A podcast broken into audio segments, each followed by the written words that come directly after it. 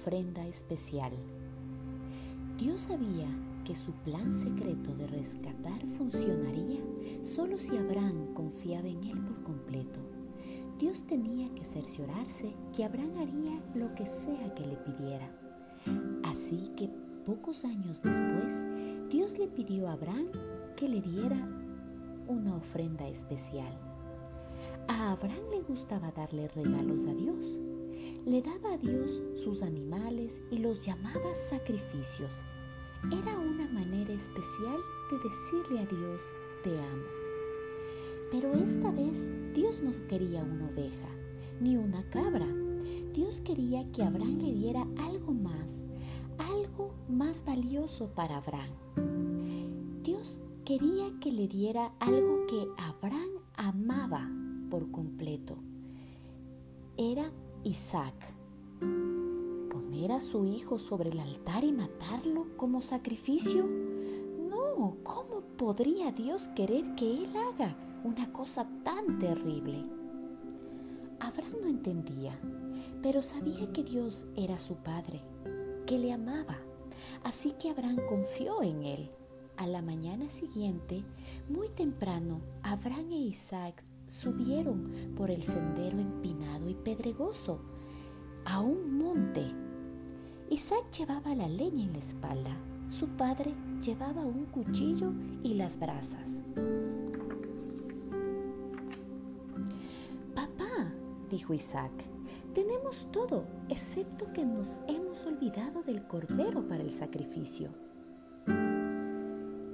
Abraham respondió, Dios nos dará el cordero, hijo mío.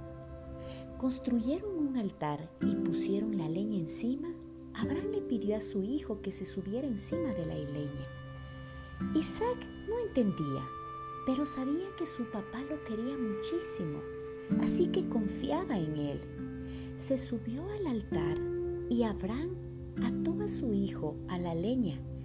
Isaac no luchó ni trató de salir corriendo, sino que simplemente se quedó quieto y no hizo ningún ruido. Todo estaba listo. Abraham empuñó su cuchillo y las lágrimas brotaron de sus ojos. El dolor le llenaba el corazón y su mano temblaba. Alzó el cuchillo muy en alto en el aire, cuando una voz muy fuerte desde el cielo dijo, detente. Era la voz de Dios. No le hagas daño al muchacho. Quiero que él viva y que no muera. Ya sé que tú me quieres por encima de todo y que eras, estabas dispuesto de darme tu único hijo. Abraham sintió que su corazón brincaba de alegría, desató a Isaac y lo estrechó entre sus brazos. Grandes gemidos hacían temblar todo el cuerpo del viejo hombre. Lágrimas candentes llenaban sus ojos y por largo tiempo se quedaron así abrazados el uno con el otro, el padre y el hijo juntos. De repente, Abraham vio atrapado en un arbusto un carnero. Dios les había dado lo que necesitaban justo a tiempo. El carnero moriría para que Isaac no tuviera que morir. Así que Abraham sacrificó al carnero en vez de a su hijo. Y sentados en las faldas de ese, de ese monte, contemplaron las brasas del fuego morir en el frío del aire de esa noche. Las estrellas empezaron a brillar en el cielo. Dios ayudó a Abraham y a Isaac a entender algo.